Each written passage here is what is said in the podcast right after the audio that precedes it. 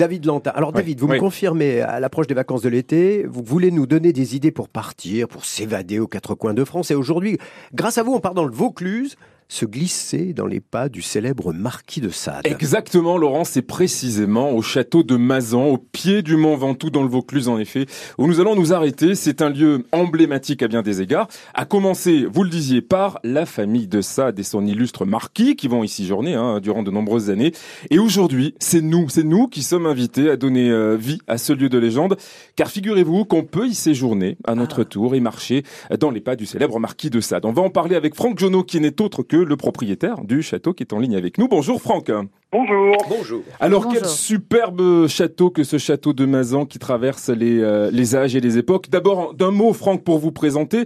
Euh, vous, vous avez voué euh, toute votre carrière au, lieu d'exception. Hein. Vous avez fondé le groupe Elegant Property Collection qui, outre le château de Mazan, possède aussi le Grand Hôtel d'Orange, le Paradou à Saucé-les-Bains sur la côte bleue, l'auberge de l'Orangerie en Haute-Savoie.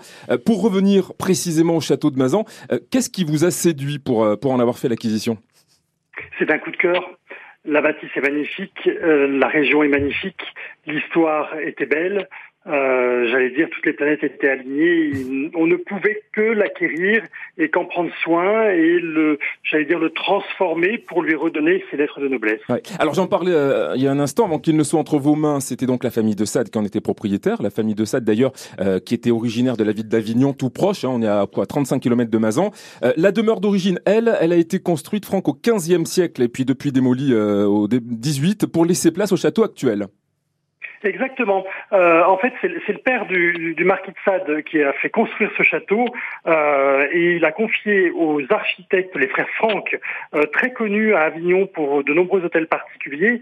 Il a donc confié cette mission euh, à ces personnes et ils en ont fait une bâtisse euh, assez exceptionnelle. Et le marquis de Sade, lui, va en prendre possession en 1767 et, et comme lui, avant vous, bah, il a entrepris lui aussi de, de nombreux travaux hein, pour moderniser, pour y séjourner. Et oui, il l'a il modernisé. Alors, il, il, en a pris possession à la, mort de son père. Euh, il l'a il modernisé. C'est son euh, intendant, euh, Monsieur Ripper, et la famille Ripper qui, qui s'en occupait euh, pendant qu'il n'était pas là.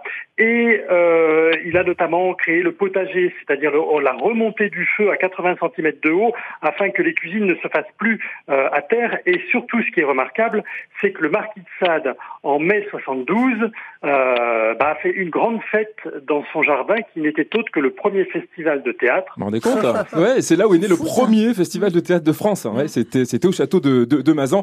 Alors maintenant, on peut venir chez vous, on peut même dormir chez vous. Est-ce que et je pense que c'est la chambre qu'on vous demande à chaque fois où et comment dormir là où dormait le marquis de Sade, non Alors oui, oui, on, me pose souvent cette question. Euh, malheureusement, les époques, euh, j'allais dire, euh, ont fait que le château a subi plusieurs transformations. On est capable de dire l'endroit où était la chambre du marquis de Sade et surtout, surtout, l'endroit où était la chambre de sa maîtresse. Ah oui.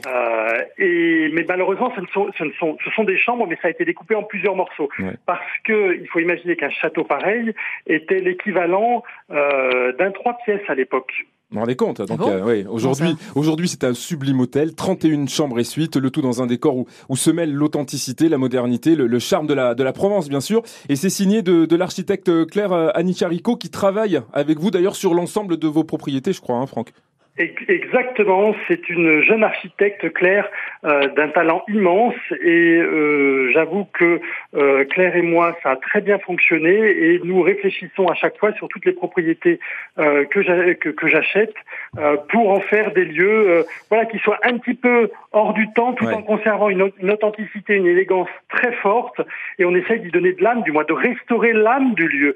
On, on, est très discret par rapport au lieu à chaque fois. le château de Mazan, franchement, hein, vous allez parcourir 300 ans d'histoire avec des pièces absolument uniques, le vestibule, la causerie, la grande bibliothèque, le grand escalier, la galerie aussi des curiosités à voir absolument si vous y passez. Euh, pour terminer, on, bien évidemment, si euh, on, y mange, il y a la gastronomie. Laurent, on n'a pas oublié, avec un grand chef, Michael Lefrieux, qui est passé par le Grand Hôtel de Cabourg et, et qui s'emploie, Franck, à travailler chaque jour avec toutes les richesses du terroir local, autour de Mazan. Du local. Ouais. Ah oui, ça c'est ça c'est une obligation chez nous, c'est notre marque de fabrique. On travaille notre terroir, on travaille, j'allais dire tout ce que les producteurs euh, font pour que nous mettions à l'honneur leurs produits dans nos assiettes. Et ça, c'est très très important pour nous. C'est vraiment le chef et le trait d'union entre le client et le producteur. Peut-on visiter le château même si on n'y dort pas? Alors oui, au moment des journées du patrimoine, euh, on, s'organise pour qu'on puisse visiter le château. Autrement, non. Mais je vais vous dire, euh, quand vous venez dans le château, vous sirotez euh, au bruit de la fontaine. C'est juste formidable et ça vous permet de visiter le château. Et voilà, donc si vous passez cet été du côté voilà du château de Mazan, allez vivre dans la peau du marquis de Sade et puis laissez-vous tenter par, je sais pas moi, une truite de l'île de la Sorgue fumée, au bois d'olivier, un fricassé d'escargot du Mont Ventoux. Vous ne serez pas, vous ne serez pas déçu, Laurent. Merci beaucoup. ça vaut le détour. Merci, Merci monsieur.